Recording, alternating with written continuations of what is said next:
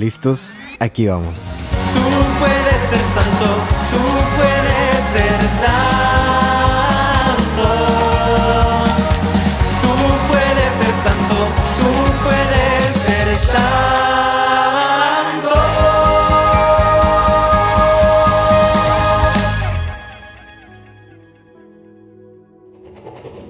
para el discípulo más amado. Me interesas mucho. Tengo mis ojos puestos en ti. Te hablo y quisiera que me escucharas. Quisiera que te dieras cuenta de cuánto te amo. Quisiera que supieras cuántas veces intento que me recibas. Te creé de manera majestuosa y te amo tal y como eres. Y te he regalado algo muy preciado que no puedo corromper tu libertad. Esa libertad para que me ames de vuelta, para que me escuches. Jamás romperé eso. Sin embargo, seguiré tocando a la puerta como un mendigo fuera de ella, día y noche. Y con lazos de amor y ternura te hablaré al oído, porque te amo, tanto que di mi vida por ti, porque estoy dispuesto a todo con tal de que me escuches con tal de que vuelvas a mí.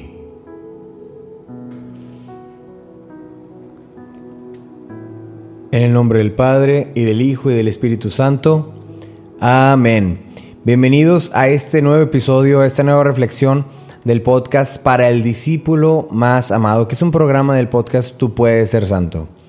En este domingo celebramos el décimo quinto domingo del tiempo ordinario, julio 16, y estaremos reflexionando el Evangelio, el Evangelio de Mateo capítulo 13 y los primeros 23 versículos.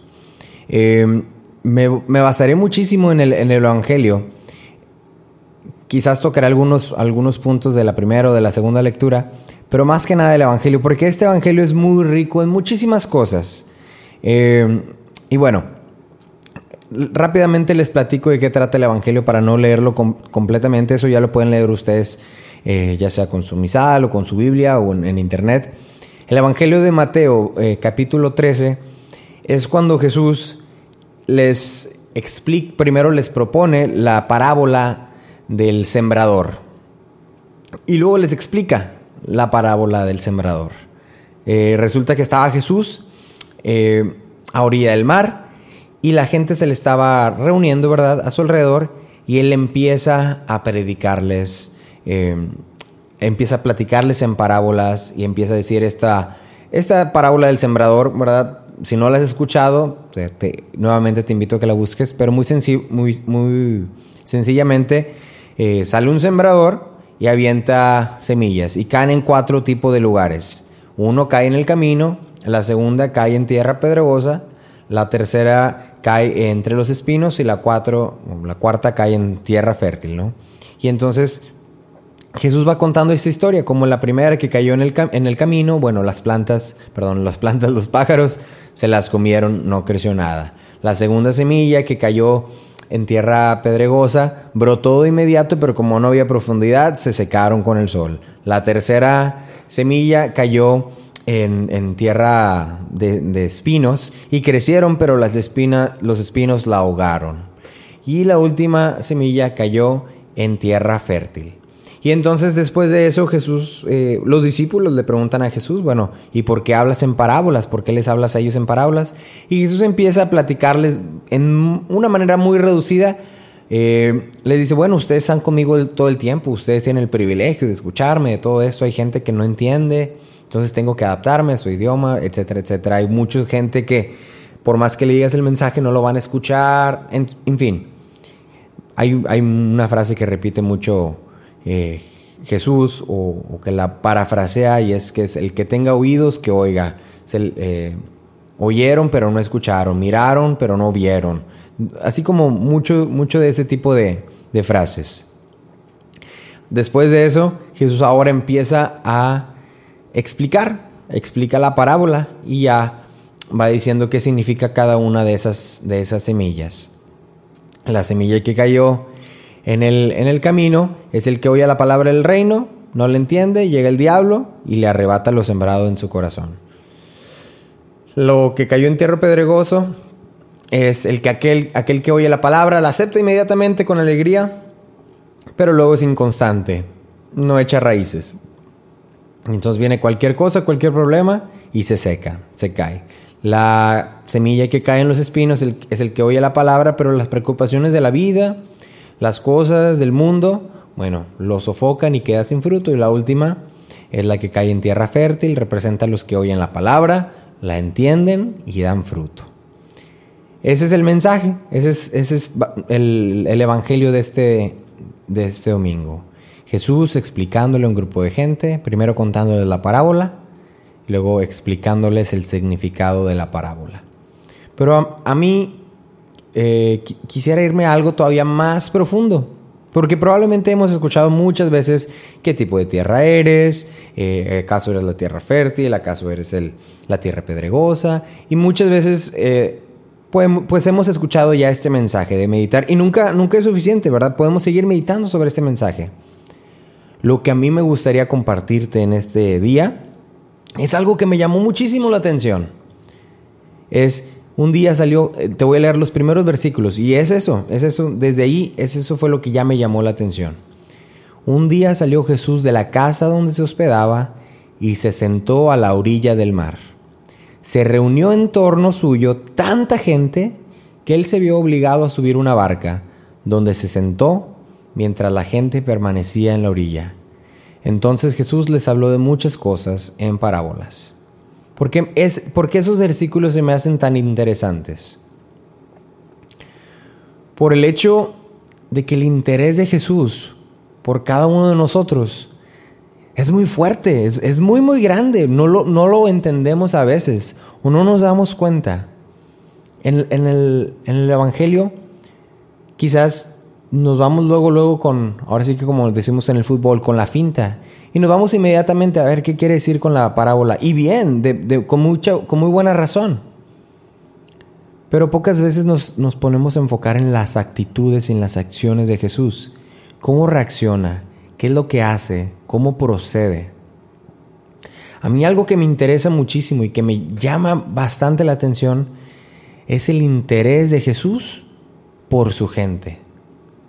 El interés de Jesús por su gente empieza él sentando, acercándose a, ellos, a orilla del mar. Se acerca a ellos. Bueno, eh, la gente empieza a, a rodearlo. ¿Y qué es lo que dice? Bueno, se sube una barca y desde la barca empieza a predicar. Para mí ese gesto de subirse a la barca y empezar a predicar, para mí eso se me hace ya un, un, un extra. Acuérdate que en aquellos tiempos no había eh, sonido, no había sonido, no, no, había sistema de sonido, no había bocinas, no había este, micrófonos, todas esas cosas, ¿no? Jesús se interesa tanto en que su mensaje se escuche, en que tú lo escuches, que una se acerca a ti, ¿verdad? A la gente.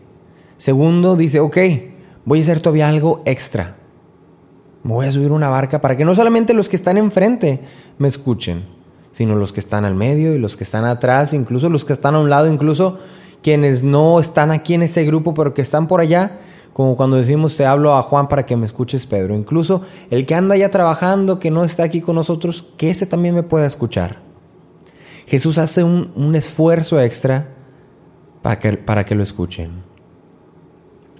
Y, y por si fuera poco, o por si no fuera poco, analiza de cierta manera a su audiencia. Dice, bueno, ¿quiénes me están escuchando? Son gente, eh, trabajadores, pescadores, gente de, de hogar. No son maestros, no son doctores, no estoy entre filósofos. ¿Qué es lo que hace Jesús? El mensaje del reino lo adapta a su lenguaje. Lo adapta a su lenguaje. Si yo les empiezo a hablar de palabras fuertes y demás, no me van a entender. Si yo les empiezo a hablar de profetas y escrituras y demás, quizás no me van a entender. ¿Qué es lo que puedo hacer? Bueno, todos los que viven aquí en este pueblo, todos tienen un huerto, ya sea un huerto de uvas, de tomates, de lo que sea, ¿no? Todos deben de, saber eh, trabajar la tierra, todos son campesinos. Bueno, les voy a hablar en su idioma. Y, viene con este ejemplo, ¿verdad? Hace un segundo esfuerzo. Ok, ya estoy arriba de una barca, ya estoy hablando a, a quienes me escuchen. Ahora todavía voy a hacer un segundo, tercer esfuerzo. Voy a hablarles en su idioma. Voy a contarles algo con lo que ellos puedan relacionarse. Esta parábola de campesinos, de sembrador, de semillas. Todos entendían ese asunto. Por si no fuera poco, eh, aún después de eso, les explica lo que les acaba de adaptar a su lenguaje, a sus vidas. Ahora se los explica. Para mí esos gestos de Jesús son, son, me hacen sentir muy amado, simplemente, me hacen sentir muy amado. Y me hacen meditar cuántas veces en mi vida Jesús no se ha bajado a, no a mi condición, pero como a mi lenguaje, a mi manera de entender las cosas, a mi manera de percibirlo. ¿Cuántas veces Jesús me habla, verdad? Y muchas cosas no lo entiendo, muchas cosas no, no lo encuentro, no lo descubro. Y entonces Él está, lo veo, lo imagino a mi alrededor tratando de hablarme de muchas maneras, a ver cómo funciona, a ver qué estoy. Ahora sí me entendió, ahora sí me escuchó. El interés de Jesús porque lo escuches es inmenso. El interés de Jesús porque lo encuentres es, grandísimo. Es grandísimo. Decía al principio de, de la carta que Jesús está como un mendigo afuera de la puerta, afuera de la puerta de tu casa. Esa es una reflexión que hace, si no me equivoco, Conchita Cabrera. Conchita Cabrera dice que Jesús está como un mendigo afuera de tu casa tocando, como un homeless. Eso también viene en Apocalipsis. Eh, y me imagino a ese Jesús que quiere y anhela que lo escuches, que desea gozoso, que, que te intereses por Él, que lo recibas, que seas esa tierra fértil. Pero Él no puede controlar qué tipo de tierra eres. Él no puede controlar de qué manera recibes su mensaje o si lo escuchas. Pero Él está intentando lo más que puede. Él está haciendo hasta lo imposible por tener tu atención. Tanto que es ese Jesús que se acerca a la gente, que se sube a una barca para que lo escuchen, no solamente los del frente, los de atrás, que te habla en tu idioma, en la manera en la que tú lo puedes entender, y te explica las cosas para que tú tengas ese mensaje. Básicamente nos pone todo en, charola de plata, diríamos, en México. En bandeja de plata. A mí ese, esa, esas acciones de Jesús, interesado por nosotros, a mí me mueven el, corazón, me conmueven mucho. ¿Verdad? Ver ese Jesús interesado por mí, que va y me busca. Eh, dice en la, en la primera lectura, que es Isaías 55, como bajan del cielo la lluvia y la nieve y no vuelvan allá, sino después de empapar la tierra, de fecundarla y hacerla germinar, a fin de que dé semilla para sembrar y pan para comer, así será, así será la palabra que sale de mi boca. No volverá a mí sin resultado, sino que hará mi voluntad y cumplirá mi misión. Y es que no es solamente el, el- tratar de pretender o de descubrir qué tipo de tierra somos, claro, eso sí, eso es, es- está de antemano, ¿verdad? Tratar de buscar ser esa tierra fértil, eh, tratar de ser esa tierra en la que el mensaje llega a nosotros y que los problemas no nos, no nos eh, abunden, no nos sofoquen, eh, ser esa persona que cuando, cuando la semilla, cuando esa palabra, ese mensaje de Dios caiga a mí, pues no sea simplemente algo momentáneo como un retiro y que, ah, ya pasó dos, tres días y ya, se me fue. Claro, ser, ser tierra fértil, donde, esa donde ese mensaje pues tenga su fruto. Pero, pero para que todo esto tenga un sentido, hay, que poner la vista en el sembrador. hay que poner la vista en el sembrador y ver el interés que él tiene porque yo dé fruto. Eh, me, me acordaba o me daba cuenta de cuántas veces este, decimos algo ¿no? con nuestra familia, estamos en la, a la mesa, decimos algo y nadie nos escucha y nos preguntan, ¿cómo dijiste? No, hombre, nada, nada. ¿Qué dijiste? No, no, no, nada, nada, nada. Y muchas veces podemos hacer eso, ¿no? Decimos algo y si no nos escucharon a la primera nos rendimos y bueno, ya, se perdió. O que decimos un chiste y bueno, para no, porque no va a dar risa, ya no lo repito. Nos quedamos muchas veces con eso, simplemente damos una oportunidad para que los demás nos escuchen. Y yo creo que en este domingo uno de los mensajes es primero asimilar el interés que tiene Dios por mí, el amor que tiene por mí para que yo lo escuche. Y de la misma manera es, es una invitación a que lo imitemos. Claro, que seamos esa tierra fértil, que la semilla caiga a nosotros, que tenga fruto, pero de la misma manera ser colaboradores de, de esa, de ese reino, de esa siembra. Y que cuando nosotros vayamos por la gente, hagamos un segundo, un tercer, un cuarto esfuerzo. Por mucho tiempo yo me quejaba mucho del Tex-Mex. Del, el- acá en el norte de México, a los que hablan entre inglés y español, que mezclen palabras en inglés, palabras en español, les, eh, en el, por lo menos en el sur de Texas o en la frontera, se les llama pochos. Y palabras pochos son como parquear, que es, viene de parking, parquear. Este, la troca, bueno, la troca viene de truck, camión o camioneta, y este, troca, truck. Eh, y muchas palabras así. Y yo, bueno, nacido en México, pero que vivía en frontera, para mí ese, ese lenguaje siempre estuvo muy, eh, muy cerca, ¿verdad? Y decía, no, porque dicen parquear, no, porque dicen troca, no, porque dicen eh, infinidad de cosas, ¿no? Este, yo decía, no, es que el español es así, es que este es el español, es que de esta manera se habla. Cuando llego, cuando entre más experiencia me fui eh, recibiendo en- al, vivir a los Estados Unidos, me di cuenta que entre más me aferraba yo a hablarles en mi idioma, digamos, correcto del español, menos entendía, menos se, pasaba el mensaje. ¿Por qué? Porque por lo menos aquí en, en- en Texas no se habla un perfecto español, ni tampoco se habla un perfecto inglés para la comunidad hispana, no se habla ni un perfecto español ni un perfecto inglés. El idioma o la variante que se llama es, un- es una variante Tex-Mex. Y esa es la realidad. Y no está ni correcto ni incorrecto.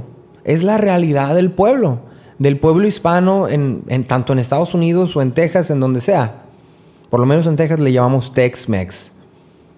Y entonces, hasta que yo no caí en la cuenta de yo hacer mi sacrificio, de decir, bueno, a mí, por ejemplo, eh, eh, en la primaria, mi materia más fa- favorita era gramática y me vas a tachar de loco. Ortografía, me encanta, me encanta la ortografía, me encanta la gramática, me encantaba la materia de español en la primaria, en la secundaria.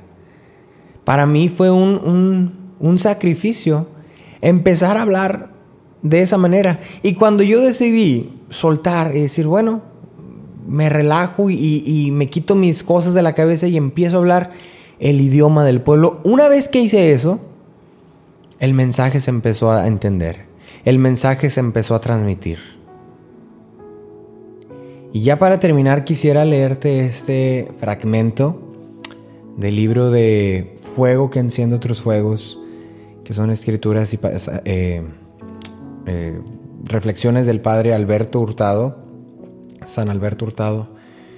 En esos últimos minutos me gustaría que pusieras mucha atención, que quizás que cerraras tus ojos y que te imaginaras a ti mismo hasta qué punto estarías dispuesto a hacer un, esfuerzo extra por los demás para que, para que recibieran a Dios, para que recibieran a este Dios que los ama apasionadamente, que busca estar con ellos.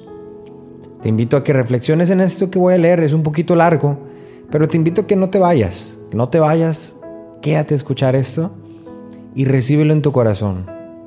Que esto te, te inspire, te mueva eh, hacer ese segundo esfuerzo, tercer esfuerzo, cuarto esfuerzo, para que el mensaje caiga en tierra fértil. Esto es una reflexión del padre Alberto Hurtado que dice, ¿a quiénes amar? Él se pregunta, ¿a quiénes amar?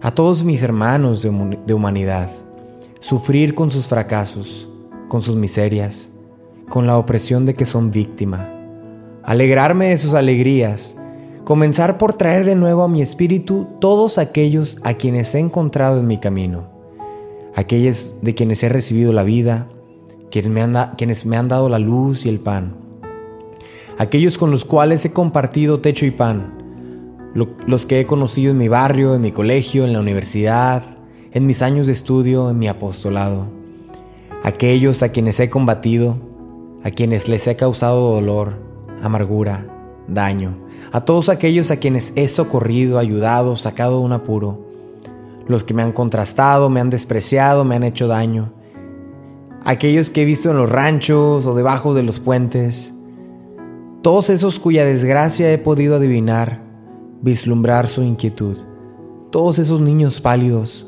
de caritas hundidas, todos los jóvenes que he encontrado en un círculo de estudios, aquellos que me han enseñado con los libros que han escrito, con la palabra que me han dirigido, todos los de mi ciudad, los de mi país, los que he encontrado en, otros países, todos los del mundo, son mis hermanos, a quienes amar, hay que encerrarlos en mi corazón todos a la vez cada uno en su sitio, porque naturalmente hay sitios diferentes en el corazón del hombre.